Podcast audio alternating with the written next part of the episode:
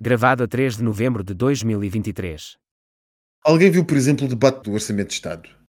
Aquilo foi um Eu- eu não. enormíssimo- enormíssimo bocejo. Aquilo foi um bocejo de uma ponta à outra. Quer dizer, não há da outra andar a beber vinho tinto no bazar diplomático. Dizer coisas que não devem embaixadores e representantes diplomáticos. Pois.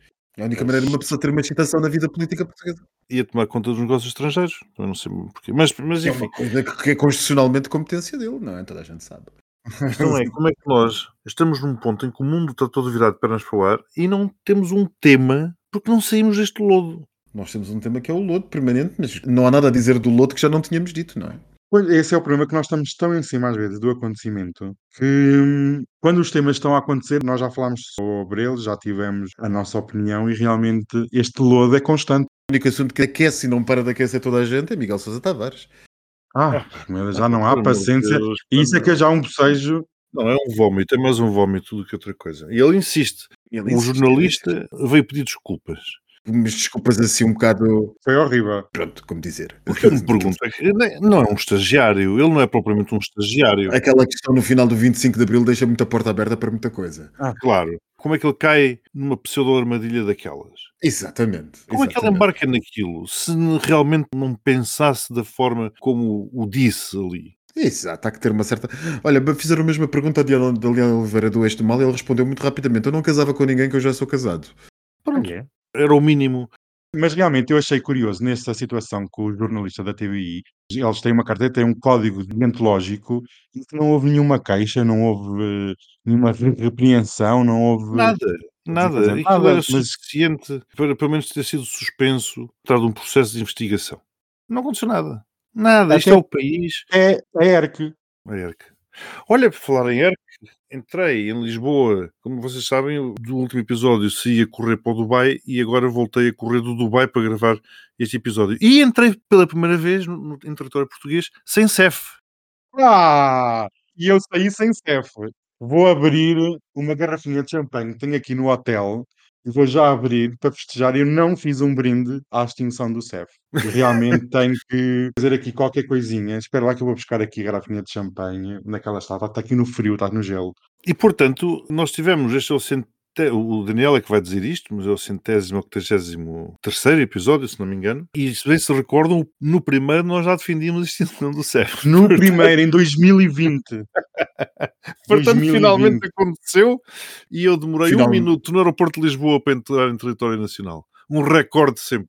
Vocês Uau! não gostaram daquele beberete de inauguração eh, das novas forças de, de imigração que foi feito no aeroporto de Faro com ministros, presidente Amei. da Câmara, croquete, tudo a olhar para o o estrangeiro, tudo a, a morfar o belo do croquete enquanto o estrangeiro levava com a carimbada no passaporte e ficava a Adorei. olhar para tudo aquilo com que raio acabo de chegar a este país, o que é que se está a passar aqui? enquanto uma comitiva gigante de gente assistia com bebida e croquete ao, E croquete na mão. ao funcionamento de um regular Estado de Direito ocidental. E claro, voltamos àquilo que já comentámos há uns episódios, que é, neste país, nós festejamos quando as coisas funcionam normalmente. Porque o Pronto, funcionar e- normalmente já é digno de nota, de registro, de louvor. De um croquete e de uma laranjada.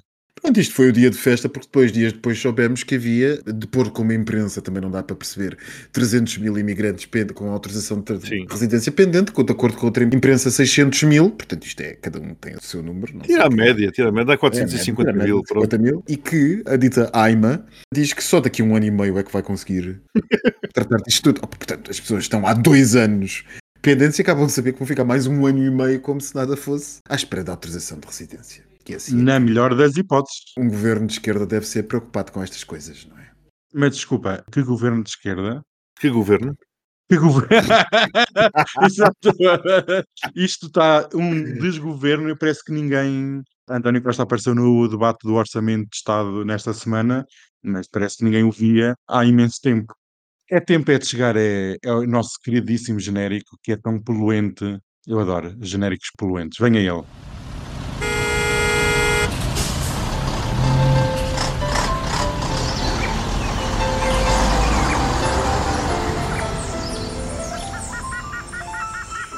Triangulação do círculo.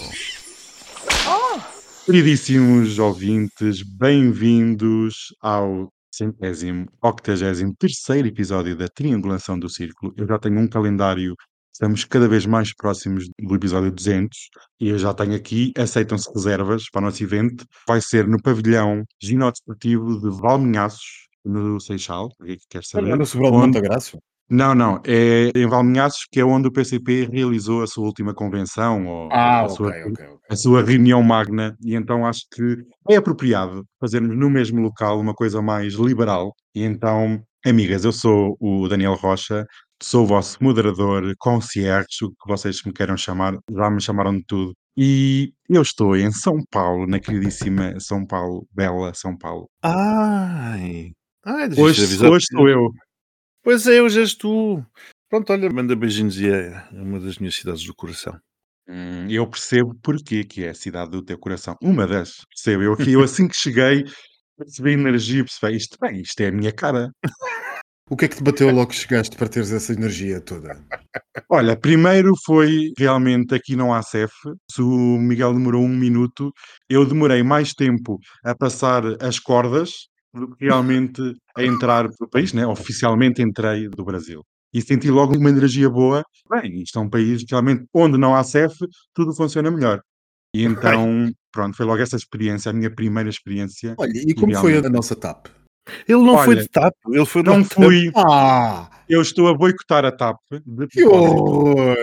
Que horror! Que foi horror! Ai, Eu sou o Miguel Agramonte e falo-vos de Aveiro novamente. Ah, que horror!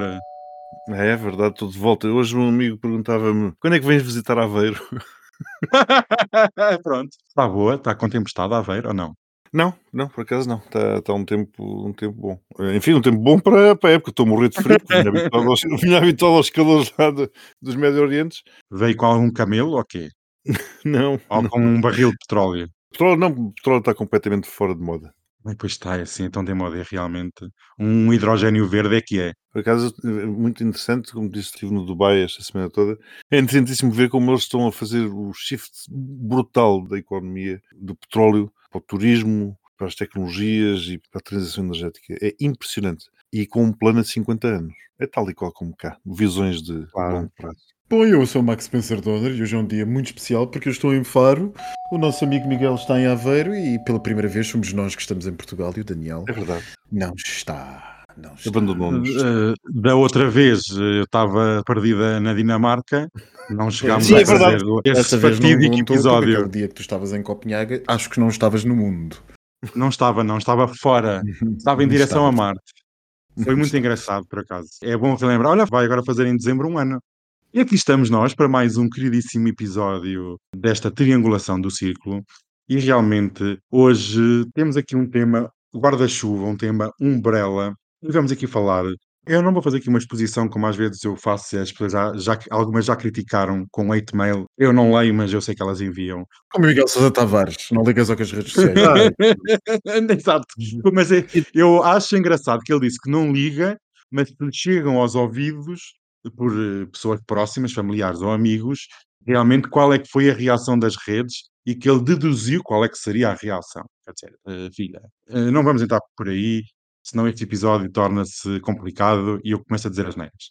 Eu estava aqui a falar sobre o lodo em que o mundo vive, este caminho para não sei bem onde, onde os problemas são mais do que mundos em todo o lado, como até há uns episódios falávamos. E amigo, estamos realmente próximos do abismo. Nós estamos a caminhar cada vez mais para o abismo, até porque aquele relógio, o famoso relógio do Doomsday, do fim do mundo, está a ser todas as semanas ou todos os meses atualizado cada vez mais perto da meia-noite. E a meia-noite representa nesse relógio o fim do mundo e o fim da civilização como nós a conhecemos. Portanto, é esta a minha pergunta direta, crua, simples. Para onde é que nós caminhamos como humanidade, civilização e como seres humanos? Vai, Miguel. Boa Ah. Ainda estou com os- os horários todos trocados e para uma pergunta destas. Daniel, eh, bom, vamos lá. Se vamos- estamos a caminhar para o abismo, a caminhar para o abismo, estamos já há muitos anos, décadas talvez. Não é de agora, é sabido, quanto mais não seja pelas famosas alterações climáticas, que temos vindo a caminhar para um abismo. Alterações climáticas essas que ficaram agora relegadas para um segundo plano, porque agora temos umas guerras. Sempre tivemos guerras no mundo, mas temos duas guerras muito importantes e com um alto risco de se transformarem em qualquer coisa muitíssimo mais grave, e portanto isso desviou a atenção das alterações climáticas, que imagino eu estejam a ser eh, agravadas, quanto mais não seja por aquelas baforadas que qualquer tanque de guerra ou as centenas e centenas de aviões militares que andam a mais nos céus largam. Portanto, se andávamos a caminhar para o abismo, agora se calhar andamos a correr para o abismo. Ou então se calhar já lá estamos dentro e não damos conta, porque muitas vezes nós percebemos calhar não é um abismo, se calhar é um charco, como tu dizes, um cheio de lodo e nós só nos apercebemos que já estamos com o lodo até ao pescoço, quando depois já é tarde demais. Quando olhamos para trás já vemos que a margem do lago já ficou lá para trás. É como nas guerras, nós, grandes guerras, nós só damos conta que já lá estamos depois de elas já terem começado também lá atrás.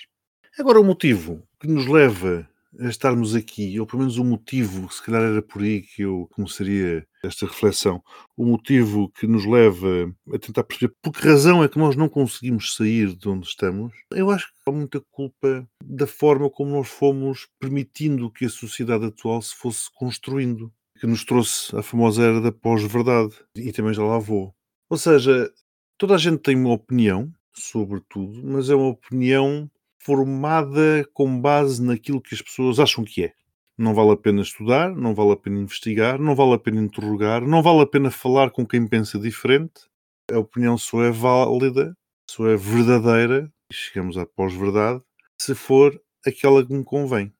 E portanto, quando nós estamos numa uh, realidade desse tipo, dificilmente nós chegamos a acordo, quanto mais não seja, do que é que é verdadeiro do que é que é válido, do que é que faz sentido. E muito mais difícil será nós chegarmos à conclusão de qual o rumo ou de qual o caminho que devemos seguir para sair do tal pântano onde desconfio nós já nos encontramos. Reparem que esta situação da pós-verdade ela coloca-se não só neste nível de, de opinião acerca da guerra, por exemplo, de Israel com o Hamas de sermos, como o Daniel dizia muito bem, não é ser a favor da Palestina ou a favor de Israel, é sermos contra a Palestina ou contra Israel. Ela coloca-se também em termos como, por exemplo, a religião. A religião que, tipicamente, série de dogmas, etc., começou a ser moda cada um de nós ter o nosso próprio Deus. E, portanto, também aí a pós-verdade se instalou porque é aquela história do católico num praticante nós acreditamos naquilo que nos dá jeito. É um bocado como ir ao médico e se o médico não diz aquilo que nós queremos ouvir, o médico é que está errado, o médico é que é mau e vamos procurar um médico que nos diz aquilo que queremos ouvir. E é neste cenário que nós vamos ter que procurar soluções complexas, naturalmente, para um mundo crescentemente complexo e cheio de problemas complexos. E é com pessoas que não estão dispostas a aprender é tudo aquilo que eu disse lá atrás, a falar com outras pessoas, a tentar perceber outros pontos de vista, que temos que sair daqui. E o que eu pergunto é como é que nós conseguimos ou como é que nós vamos conseguir sair daqui? Principalmente quando as pessoas querem soluções fáceis, fáceis para problemas muitíssimo complexos. Não querem ler, dá muito trabalho, dá muito trabalho interpretar um texto, e, portanto, as soluções têm que ser escritas em 120 caracteres, têm que ser eh, chavões. É, é a sociedade Big Brother, é, é isso que importa. E, sinceramente, com um exército destas pessoas, acho que é impossível ganhar qualquer tipo de guerra. Isto é daqueles temas que uma pessoa podia ficar aqui dias e dias e dias e dias a falar e não dizia nada e ao mesmo tempo não tinha como dizer alguma coisa, tão complexo que é. O Daniel pergunta-nos. Estás a é dizer que eu não disse nada? Não, não, é que o que eu digo, o que eu digo, o que eu digo é que é extraordinariamente difícil de nós conseguirmos materializar em palavras o complexo que o mundo está a ficar. O Daniel pergunta-nos se nós estamos a caminhar para o abismo. Eu não sei se estamos a caminhar para o abismo ou não, mas tudo está a ficar muito complexo, muito pesado, muito difícil de explicar. E como tu dizias, neste universo da pós-verdade, as pessoas tendem a ver as coisas, que é uma coisa aflitiva, é, é, quase que esquizofrénica. A maneira como toda a gente tende a ver tudo num raciocínio absolutamente simplista. Sei lá, por exemplo, imaginem que, eram, que vocês são um presidente da República e estão num bazar diplomático, bebem um copo de vinho e dizem assim a um palestiniano: vocês não deviam ter ido lá e foram, e pronto, está resolvido. Dá um bocado a impressão que, até quando é suposto haver complexidade intelectual, dimensão, craveira, tudo e mais alguma coisa. Densidade. Uh, densidade, isso mesmo. Quando é suposto haver intelectualidade, densidade, reflexão, até onde é, não existe. E portanto, quando tudo é pesado e está a cair e não há quem o sustente, quem sustente, quem faça a ponte para que o que está a cair não caia, naturalmente que o caminho só pode ser o abismo. Abismo que são muitos e cada vez mais. Nós, se olharmos para os últimos, e esta ideia já a fizemos aqui algumas vezes, se olharmos para os últimos 30 anos, a realidade tem sido um acelerador de partículas, mas de abismos. A coisa está cada vez mais rápida, cada vez mais difícil, cada vez mais insustentável. Começámos de mansinho, de mansinho, mas de rompante, com o 11 de setembro, e a partir daí foi sempre, sempre a descer. Até que a realidade se tornou coisas estranhas de dois em dois anos, até que elas passaram a ser de dois em dois dias. E quando eu olhei nos últimos dias para as notícias, eu partilhei convosco uma notícia há uns dias que partilho agora aqui para os nossos ouvintes ouvirem, que era uma coisa, um órgão de notícias da Europa de Leste, que dizia acerca de uma manifestação nos Estados Unidos e dizia, só o título dizia assim: um grande grupo de hebreus israelitas de etnia negra atacou um grupo de palestinianos de extrema esquerda nos seus protestos anti-Israel em Chicago. E que são os grupos de israelitas hebreus? É um grupo de supremacista negro que acredita que os afro-americanos é afro-africanos é que são os verdadeiros israelitas. Perante isto tudo, esta gente desentendeu-se às centenas e houve batatada da grande das ruas de Chicago. Perceberam alguma coisa? Não, Ninguém percebe. nada. Ninguém percebe. Ninguém percebe. Nós temos um grupo de supremacistas negros a lutarem com um grupo de palestinianos, porque eles é que se consideram os verdadeiros israelitas de extrema esquerda e ninguém se entende. A realidade está complexa. Cada pessoa, cada grupo, cada sensibilidade grita e ninguém se entende. E perante isto, nós estamos com sociedades liberais que se tentam agarrar a valores que são consequências do nosso desenvolvimento enquanto espécie, do nosso desenvolvimento humanista, que nos tentamos agarrar a esses valores para não voltarmos a ser os monstros que, por exemplo, fomos no século XX. E estamos todos nesta tentativa de não cair no abismo enquanto lutamos com monstros. E esta história de cair no abismo e lutar com monstros Lembra-me sempre aquela coisa que voltem a não vir a circular na internet quando as pessoas resolvem ser profundas, mas que eu vou correr esse risco, que é aquela citação sempre, sempre, sempre que anda por aí, sempre volta a não vir de Nietzsche, que é quem olha para o abismo tem que ter cuidado, senão ele olha de volta. E essa citação, no início, diz qualquer coisa, se bem me lembro, que é aquele que luta com monstros deve ter cuidado para não se tornar num monstro. Porque, e essa então vem a parte que falta, se olharmos muito tempo para o abismo, tornamos-nos num. Portanto, isto foi uma coisa que no final, no século XIX, quando o século XX, todos os horrores, todos os monstros e todos os abismos vinha aí. Era aquilo que ele chamava o prelúdio da filosofia do futuro. Pronto. O futuro veio bem forte e o cá que é continuarmos por este caminho. O nosso passado é o nosso futuro. E nós também não nos podemos esquecer que isto, este retrato que eu e o Max tentamos fazer aqui, ou pelo menos tentamos refletir um pouco sobre ele, passa-se essencialmente no mundo ocidental porque no resto do mundo as sociedades estão organizadas de uma forma, eu diria, vamos lhe chamar, não democrática, onde estas questões não se colocam. E nós temos que ter a consciência de que nós somos a minoria, uma ínfima minoria, nos milhares de milhões de seres humanos que habitam neste planeta, e que tem a sua forma de vida humanista, liberal, tudo aquilo que o Max se referia, em risco.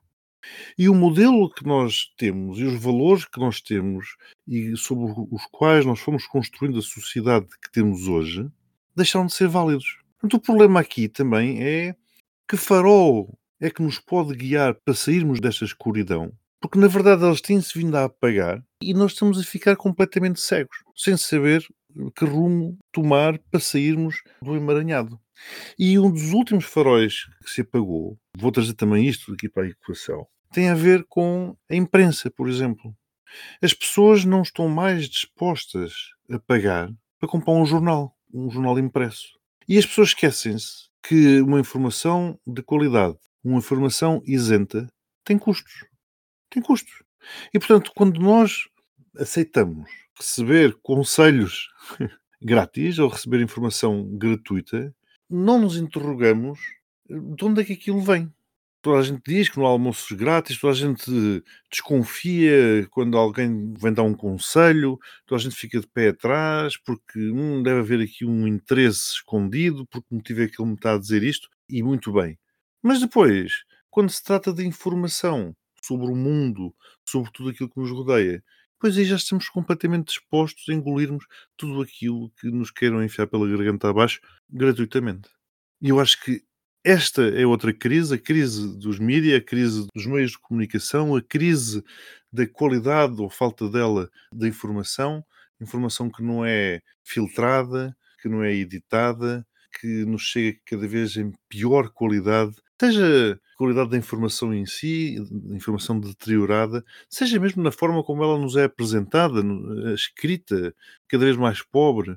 E isto também tem impactos muito negativos na sociedade e creio eu também está na gênese de todo este problema que nós estamos a tentar ultrapassar e identificar aqui neste episódio. E se me permites também mais um chega a este assunto, eu lembro-me do. Este, este assunto é um assunto perene connosco, nós estamos sempre, sempre nele. Lembro-me do artigo de opinião que li alguns New York Times este verão, eu já não me lembro por quem, já não me lembro o que é que dizia, mas a ideia era um bocado esta: é que esta sensação que nós temos de que as coisas estão a caminhar para um abismo é uma. Dizia isto, um artigo até relativamente otimista, dizia, era o editorial do New York Times, bem me lembro, dizia que esta sensação que nós temos de caminhar para o abismo, e o New York Times não é propriamente conhecido por ser um jornal dado a fantasias, é também uma sensação de engano pelo nosso cérebro, dado a rapidez das coisas. E isto parece uma coisa um bocadinho ridícula, a rapidez da, informação e dos factos. Isto parece uma coisa um bocadinho ridícula, mas há até uma tendência moderna, filosófica, tem repercussões na maneira de ver a geopolítica e na maneira de ver a cultura, na maneira de ver a psicologia, de ver a filosofia, nas ciências políticas, que até é de um senhor, que eu, de um livro que eu li há uns tempos, que era o senhor Steven Pinker, que é um homem que escreveu eh, muito recentemente um livro chamado O Racionalismo ou Racionalidade Agora, que é como diz os anos da racionalidade vistos hoje. Enlightenment Now. E este livro, que eu por acaso não sei se já está traduzido para português ou não, é um livro que defende a teoria de que nós não estamos a caminhar para o abismo. Só temos é que fazer, basicamente, ele é um professor de Harvard, especialista em psicologia e em ciência política, professor universitário, e o que ele faz é, o que nós temos que fazer é apenas mudar a nossa perspectiva, fazer um zoom out e ver que a vida para o ser humano nunca foi tão boa como ela é agora, sem prejuízo de todos os conflitos e todas as dificuldades. Nunca morreram tão poucas pessoas em guerra, proporcionalmente à população, nunca vivemos tanto tempo, etc, etc, etc. Mas esta, esta teoria para mim parece-me um bocado estranha, porque quem vê a história vê que a aceleração dos factos produz a aceleração das ideias, e a aceleração das ideias produz sempre o acelerar das tensões, das cisões entre as pessoas, e portanto, sempre que há tensão há cisão, e sempre que há cisão à merda. E portanto, eu não sei se é o meu cérebro enganar-me, como dizia o New York Times, ou se é o Sr. Pinker que não me consegue convencer, juntamente com os seus otimistas dos tempos modernos, quase woke, que tudo está a ficar para melhor. As coisas não vão ficar bem pelo caminho em que estamos. E o problema é que esta constatação que nós temos de nos aproximar do abismo não é um desespero, é uma constatação racional. As coisas estão mesmo a piorar a uma velocidade muito grande. E nós arranjamos uma maneira de as controlar algures, enquanto não tentamos evitar cheias bíblicas e fogos catastróficos ou guerras de dimensões que, enfim, eh, só a ameaça nuclear nos deixa entorpecidos na incapacidade de podermos perceber sequer o que é que isso seria, ou então nós vamos todos perceber o que seria. Sim, mas uma vez mais, Max, ainda que concorde com o facto de que realmente hoje estamos melhor, a humanidade nunca esteve tão bem, eu tenho que realçar que essa humanidade, acerca da qual me acabei de referir e acerca da qual esse autor também se referia, insisto, tem a ver com o mundo ocidental. Ele, por acaso, no livro, ele responde a isso, indo buscar também dados estatísticos, é um professor muito dado, buscando também do, da Ásia e de África, para não dizerem que há esse bias, essa coisa da maneira de ver ocidental, justamente do racionalismo ocidental, de matriz liberal. Ele, por acaso, responde a isso. Mas, como dizes, porque a Índia é o que é, a China é o que é, a África é o que é, e logo aí estamos a falar da grande maioria da população. E a miséria está por lá. Entre ser muito miserável ou remediadamente miserável, Miserável. quer dizer, está melhor? Está, mas não deixa de ser miserável, não é? Portanto, onde realmente a melhoria se nota é precisamente no mundo, no mundo ocidental. E eu tenho que, agora, eh, se calhar, trazendo aqui novamente o famoso Miguel Sousa Tavares, tenho que falar também aqui das redes, das redes sociais, efetivamente, que elas têm tido também uma influência muitíssimo negativa na forma como a humanidade, uma vez mais, principalmente do mundo ocidental, do chamado, pelo menos chamado mundo ocidental alargado, se tem relacionado entre si, porque ela tem criado as famosas bolhas, estamos fartos de falar disto, as famosas bolhas, e isto depois leva-nos a que, quando alguém quer passar uma mensagem, tem que gerar aqui algum fururu, algum frisson, tem que viralizar aquela mensagem e, acima de tudo, a mensagem é propagada nessas bolhas e os comentários, a verdade, uma vez mais, passa para segundo plano. A verdade verdadeira. Se calhar só se conta meia verdade. Conta-se a verdade que aquelas bolhas, que aquela gente quer ouvir. Uma vez mais, fazemos agora a ponto outra vez com o pós-verdade. E isto é o que tem também causado muitos problemas, porque, insisto, a verdade dói. E a verdade é uma chatice. E doura-se a pílula desta forma. E é muitíssimo complicado. Insisto, nós estamos, estamos aqui numa encruzilhada com tantas variáveis e de uma complexidade tal, ou nós todos tomamos consciência de que é preciso fazer algo e que não é seguindo a estrada que temos vindo a seguir até aqui, ou então vamos ter um, um problema muito grave. E por algum motivo, a China, por exemplo, proíbe a maioria das redes sociais, usa as redes sociais de uma outra forma, para manipular a sua própria população, mas usa no caminho que quer que a população vá. Nós usamos-las da forma como é e vemos até onde é que elas nos trouxeram. Bem, filha, vocês estão extremamente pessimistas em relação ao mundo. Como tu não me falas e costumas ser tu pessimista, Não, Daniel, não é, não é ser pessimista. Eu, acima de tudo, estou a tentar. Repara, eu, não, como vocês sabem, não sou propriamente pessimista. Mas, pelo contrário, as- mais, aí eu jogo mais no clube do Bosta. Mas nós temos que nos sentar e temos que tentar perceber onde nos encontramos e vendo que realmente as coisas as coisas estão bem, não estão bem, as coisas não estão bem, isso é, é óbvio, não, não, não, é, não, é, não é- dizer, com duas guerras da dimensão que estão, com os problemas económicos que temos, vamos dizer que estamos bem? Não. Agora, a minha questão é, como é que se sai disto? Como é que se sai? Sem entrarmos numa guerra mundial, claro está. Porque geralmente é o que tem vindo a acontecer. Vamos cometer o mesmo erro pela terceira vez? Porque depois das guerras mundiais, eh, realmente as coisas compõem-se. Mas Mas repara, Miguel, será que agora estavas a dizer, será que é um cometer os erros em bom ou é, rigor. ou é Desculpa. uma. Diz, diz, Max. Não, não, eu ia dizer em bom rigor, eles só se compuseram a seguir uma delas, a outra levou à segunda. sim. Exato. É, é, repara, é que muitas vezes o que nós dizemos que são erros é uma forma natural de impor uma nova vontade, novos valores, uma nova ordem. E as coisas não acontecem, nenhum país cede poder de livre vontade. E em todos os momentos da história isso aconteceu. A, a guerra, parece-me a mim, é uma condição natural do ser humano e da sua convivência neste planeta. Desde os tempos e não é por nós termos internet e acesso a tecnologias que nos torna, como ser humano, mais avançado. Nós somos iguais, geneticamente, biologicamente, da forma de agir e de pensar, como éramos há alguns milhares de anos. Isso, às vezes, não é os erros, é uma forma natural de limpar, conduzir o mundo a outro caminho. Mas eu também sou pessimista e acredito realmente que, mais na parte ocidental, nós vivemos um período, pelo menos saída dos anos 90 e início do- deste século, um período de ilusão, um período de realmente as coisas estavam. Eram agora que as coisas iam correr bem, o mundo ia entrar em paz, mas essa ilusão foi logo desfeita em 2001 e em- tudo o que se seguiu a partir daí, e aqui estamos. Ondas de choque, estes conflitos que nós falamos são ondas de choque ainda do 11 de setembro. Já foi há mais de 20 anos, mas ainda vivemos essas ondas de choque e ainda vamos viver ao longo dos anos estas mais recentes destes conflitos que se vivem. Mas agora passando para algo mais positivo, nem tudo pode ser desgraças neste mundo, passamos aqui para o nosso tema LGBT. E ficámos a saber esta semana que, através do governo e através da Ministra da Defesa portuguesa, isto é uma estreia aqui no tema LGBT, que é Forças Armadas e Comunidade LGBT. E então, e o que é que se passou? Pessoas que são portadoras de HIV, pessoas trans, não binárias, e até posso incluir, dizia que, por exemplo, pessoas com diabetes tipo 2, pessoas com disfunções na tiroide e outro tipo de doenças podiam ser recrutadas, podiam se inscrever para pertencer às Forças Armadas portuguesas.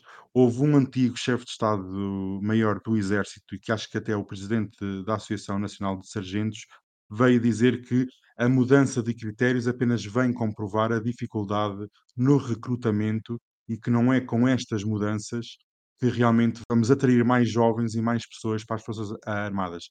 Até recentemente, há coisa de algumas semanas, a ministra anunciou que tinham alterado a medida mínima para aceder Forças Armadas, que estava à volta dos 1,64m e alterou para 1,54 1,54m. E as pessoas acreditam que não é com estas mudanças que se vai conseguir ter umas Forças Armadas mais profissionais.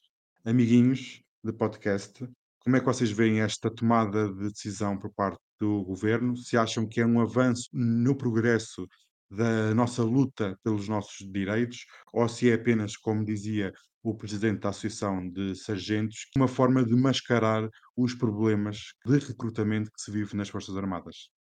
Portanto, falta mão de obra, as bichas já podem servir nas Forças Armadas, é isso? Eh, Basicamente. Não é bem as bichas, isto foram pessoas trans, não binárias e portadoras de HIV. As bichas propriamente ditas já podiam. Entendidas no conceito Exato. Quer dizer, meramente eh, de, numa acessão meramente homossexual, bicha já podia. Agora, bicha atendida num conceito mais expansivo, é, não podia. Bom, eu, dos, de nós os três, eu fui o único que servi nas Forças Armadas e, e sempre fui bicha. Mas também me Porque, recordo enfim, muito é, bem. nós as duas somos millennials, não é? claro, claro. Sabes, eu, Max, eu depois falo contigo, porque tive um jantar aqui há uns tempos onde se onde veio à baila, vê bem as conversas que vêm à baila em determinados jantares, a tua idade. Eu depois em off eh, comentamos. Ah, a sério. É verdade. Já andam por aí. É, eh, um jantar rumores, com é seis pessoas, todos amigos, e portanto, depois falamos então. Portanto, ah, Devo então- dizer que nunca fiz plástica nenhuma, lamento. Mas bem me recordo do regulamento de disciplina militar que dava direito à prisão imediata a qualquer pessoa que fosse identificada como sendo homossexual. E, portanto, daí até aqui, naturalmente que tem havido um grande progresso. Tenho que, naturalmente, saudar este tipo de situações. A mim, mim choca-me que em 2023 ainda fossem impedidas pessoas de servir nas Forças Armadas por eh, serem portadoras do vírus HIV, por serem seropositivos. Mas porquê? Que disparate é este? Não fazia ideia, sinceramente. Não fazia ideia. É uma coisa. Portanto, tenho que saudar a decisão. Também me interrogo se ainda há pessoas com 1,50m. No tempo de Salazar havia, havia muita gente subnutrida. Hoje em dia, os jovens têm todos muita saúde, toda gente alta, que também me deixa bastante feliz. Passamos a ser um povo com as dimensões médias da Europa, nota-se claramente. Quanto ao resto, quer dizer, a Associação Nacional dos Sargentos, é, olha, também quando começaram a, admitir mulheres nas Forças Armadas, ali nos finais dos anos 80, também era um- uma grande confusão. É porque há uma tendência para levar tudo para o sexo. Na cabeça, eu não sei se é dos heterossexuais, o que é que é, porque os homossexuais já têm fama de levar tudo para o sexo. Mas o que é certo é que na cabeça dos heterossexuais tudo acaba em sexo perverso. Portanto, o problema dos homossexuais nas Forças Armadas era que aquilo se ia transformar numa grande ramboia, num grande bacanal. E eles iam estar a partilhar camaratas com alguém que se calhar se ia fazer a eles. É um bocado aquela coisa do Miguel Sousa Tavares. Daquela coisa que eu não me casaria. Ele parte do princípio que a mulher quereria casar com ele. Assim como esses, esses héteros também partem do princípio que os homossexuais poderiam estar interessados neles. Enfim, é aquela coisa. Exatamente da mesma forma como o receio que eles tinham em relação às mulheres nas Forças Armadas era que, uma vez mais, ia ser uma coboiada e ia ser outra vez um bacanal. Homens e mulheres nas Forças Armadas, aquilo acabava tudo a fazer sexo. Não sei. Há umas distorções mentais que me metem muita confusão. Para resumir tudo isto, fico muito contente com estes avanços. Que sejam avanços neste sentido são bem-vindos. Infelizmente, alguns deles vêm tarde, vêm tarde porque não fazem sentido na época em que vivemos. Eu devo dizer que da Europa Ocidental, com a exclusão do Luxemburgo os suspeitos do costume, portanto, que são Europa de Leste e Itália, nós éramos o único país que não tinha ainda a remoção desta proibição dos trans nas Forças Armadas, o que acho um bocadinho ridículo, não é? É um bocadinho vergonhoso que nós ainda estivéssemos nesta posição. Isto também com a Islândia, mas a Islândia, enfim, não tem propriamente Forças Armadas. E, portanto, eu quero acreditar que esta razão não tem a ver com nós sermos, sei lá, menos avançados do que países como a República Checa neste domínio, ou até a Suíça, ou outros cotanos, porque, felizmente, ou a Estónia, que não tem esta proibição já há algum tempo. Pelo contrário, nós até temos um, uma legislação trans das mais avançadas, se não das três mais avançadas do mundo. Acho que tem um bocado a ver com a leniência do legislador português. Quer dizer, reparem, esta tabela de aptidão militar, a última vez que foi revista foi em 1999. Portanto, de 99 até 2023, Quantas vezes é que não teriam podido mudar os critérios de admissão às Forças Armadas? Porquê é que isto demorou tanto tempo a ser feito? Isto é um bocadinho um problema que nós temos na legislação portuguesa, que é aquilo empurrar com a barriga. Pronto, as questões vão-se... Na legislação e na sociedade, na sociedade como na, na sociedade, pronto, a sociedade, a legislação e o fazedor da lei é, é uma consequência da sociedade que tem, não é? Uhum. E portanto eu, eu acho que isto, é, isto mostra bem como as coisas às vezes em Portugal são lentas, não propriamente pelo conservadorismo, porque honestamente eu não acredito que a sociedade e a maneira de ver dos militares seja mais conservadora que sejam os militares da República Checa ou da Áustria ou da Irlanda, da profunda católica por Irlanda ou da Estónia tem a ver mesmo com esta dificuldade que tem o poder político às vezes em, em Mas são em conservadores. Mas são conservadores. São, conservadores. igualmente, Mas são igualmente conservadores, não é? Oh, sim, o que eu estou a dizer é que as Forças Armadas lá, da República Checa não são o bastião do, do avanço progressista e liberal. não é? Claro. Claro. Ah, é o que eu estou a dizer. Portanto, os- outras coisas sendo iguais, eu não acredito que os senhores que mandam num lado e no outro lado sejam muito diferentes. Acho que tem a ver, sobretudo, com este atraso que nós temos em resolver os assuntos e que os empurramos com a barriga e vamos por simplesmente arranjando soluções eh, daquelas informais para resolver problemas que ninguém quer falar. E este é um daqueles. Fico contente. Não obstante as pessoas eh, seropositivas, estiveram estes anos todos impedidas de servir nas Forças Armadas. É, eu- eu- os- a questão trans, por acaso sei, sabia, porque já tinha há uns tempos pesquisado sobre o assunto para fazer um raciocínio comparativo numa questão, uma conversa que tive privada com uns amigos trans sobre, sobre esse assunto. Relativamente à questão do HIV, por acaso não sei qual é o atual estado das forças militares ocidentais e europeias e, ocidentais em geral sobre o assunto, não faço a mínima ideia, mas parece-me que, dado o contexto atual da doença e aquilo que nós hoje somos capazes de fazer, qualquer pessoa pode viver de maneira completamente normal com a doença, sem qualquer perigo, tanto para si como para os outros. Não percebo eh, como é que isto, uma vez mais, só posso explicar com este atraso do legislador português. Por acaso teria curiosidade, não sei, em saber qual é a posição dos outros ordenamentos jurídicos da Europa relativamente a este assunto. Bem, ao fim e ao cabo, uma excelente notícia. E é mais um passo. Posto isto, vamos para aquele lado que toda a gente conhece, não é? Para o lado obscuro, O lado obscuro da lua, o lado oculto. o lado oculto. Eu sou muito dado ao oculto. O postigo de Daniel. Já, já cá estamos todas ou quê? Já! Já é para servir umas caipirinhas, é? Querem? Olha, pode- sim, sim, sim, sim, sim, pode ser. Querem de frutos vermelhos ou morango? Tive uma Oh, semana sem natural. poder beber álcool. Para mim pode ser, não, caipirinha, caipirinha, caipirinha. E Tem que ser com cachaça, boa cachaça Ah. e lima. Já me perguntaram hoje se queria com cachaça ou vodka. Eu fiquei a olhar assim, claro que é com cachaça. É claro. Isso nem se pergunta, tipo, por quem me toma? Eu sou estrangeira, mas eu, eu, sei, eu sei os costumes. Bem, vamos avançar rapidamente, que eu tenho uma Pimentada. notícia. Ah, hum, hum, nem vou comentar. Sabem quem é que esteve esta semana em Espanha? O João Carlos. Exatamente, o Miguel está a par Olha! das... Não, não, foi, foi por acaso. foi por acaso, Vocês, porque eu estava perto. no Dubai e ao lado estava Abu Dhabi. E lembrava-me sempre do João Carlos. Dizia, olha, se calhar o João está ali ao lado.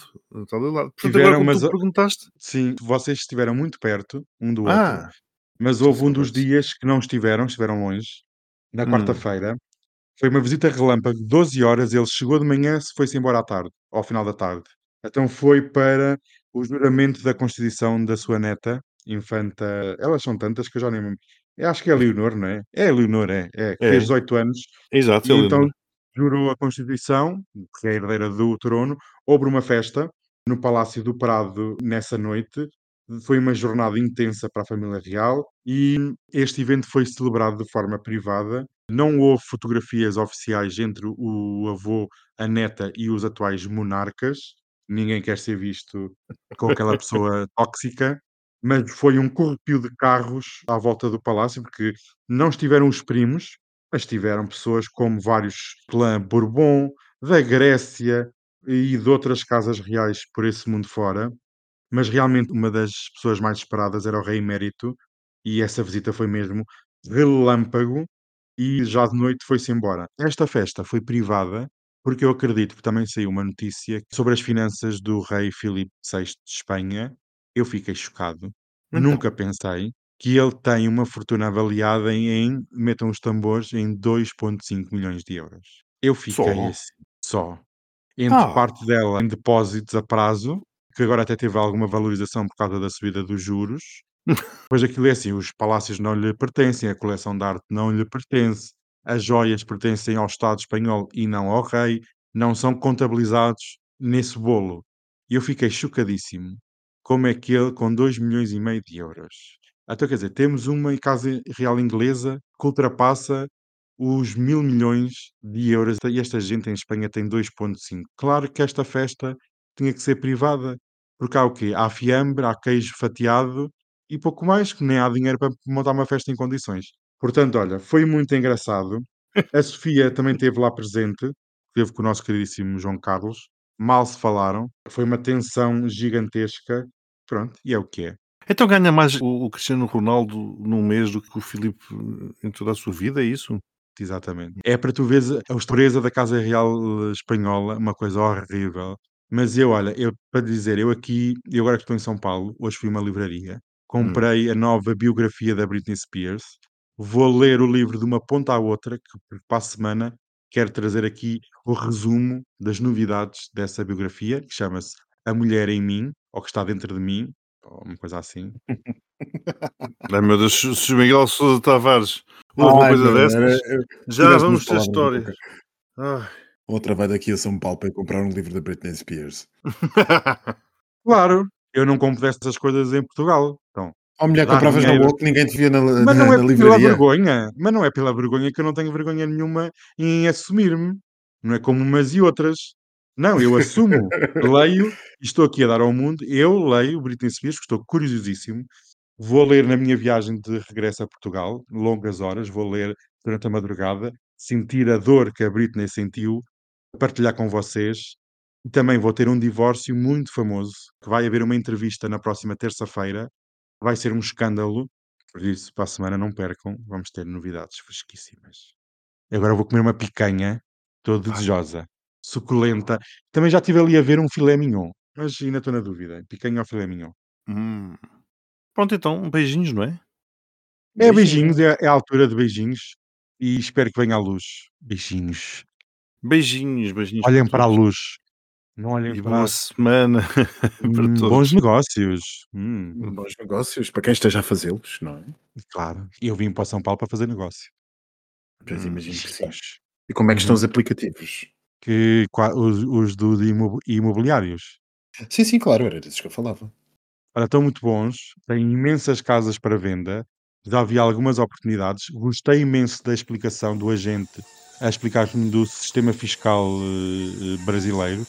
Estou a pensar seriamente em abrir aqui uma conta para fazer investimentos em bolsa e depois, quem sabe, no imobiliário. Os aplicativos estão em força, que eles estão super digitalizados e realmente é uma loucura. Beijinhos, beijinhos.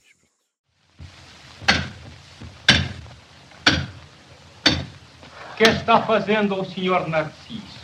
Quer deitar abaixo a casa do seu rival? Eu já encomendei ao Engenhocas uma bomba ao Ivaristo e pelos ares. Pum!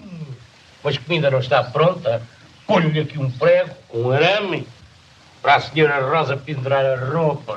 Tenha cuidado, que para ali passam os canos da água. E eu, uralado, os canos não são meus. Vê, eu bem não preveni. E agora? Tenho de ir chamar os bombeiros? Não chama nada! Chama nada que isto é vinho. Vinho, mas isto é um milagre. Não é milagre, é palheto. Ó, senhor Margarida, onde é que vai? Vá à fonte buscar água. Não seja trouxa, venhando daqui à fonte buscar vinho. Vinho. Vinho. You must be clever and peaceful. And, and try not, because you know, radicalism creates an ambiance of radicalism. And this time, the radicalism started from some Palestinians. Of course, a group. That's not an excuse for reaction. It was brutal. It was a brutal reaction, Mr. President. 10,000 people died. Yes, I know. But this is that you blame Israel for it, but it's under this time, but occupation. this time, uh, someone I from your side Mr. started President. it. We They live should in not. under You occupation should. 56 I years. know, but you should not have started. Este negócio de I love you, de mon amour, de Paris eterno, essa conversa para o estrangeiro e não fica bem para o bom brasileiro. É melhor, é muito mais bonito quando se rouba um rafagão aflito, dizer baixinho junto da pessoa. Você morena, é um bocado boa, um adeusinho é mais interessante que você vai falar de mal inglês. O meu amor, em vez de mon amour.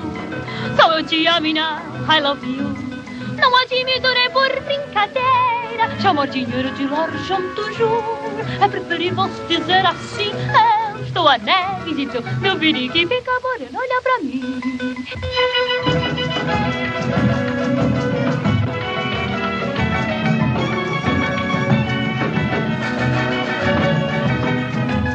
É bem melhor, é muito mais bonito quando se rouba um rafagão aflito, dizer baixinho junto da pessoa. Você morena é um bocado boa, um adeusinho é mais interessante. Você vai falar de mal inglês, o meu amor em vez de mon amour. Te e não, I love you. Não admito nem por brincadeira chamar dinheiro de l'argent toujours. É preferível se dizer assim: Eu estou anésito do biriqui. Que negócio de ai, I love you. I love you. E mon amour de Paris até. Estamos, estamos, estamos. Conversa para estrangeiro e não fica bem para o bom brasileiro. É bem melhor, é muito mais bonito quando se ouve um rafagão aflito dizer baixinho junto da pessoa. Você é morena. Cá pra nós é um bocado bom.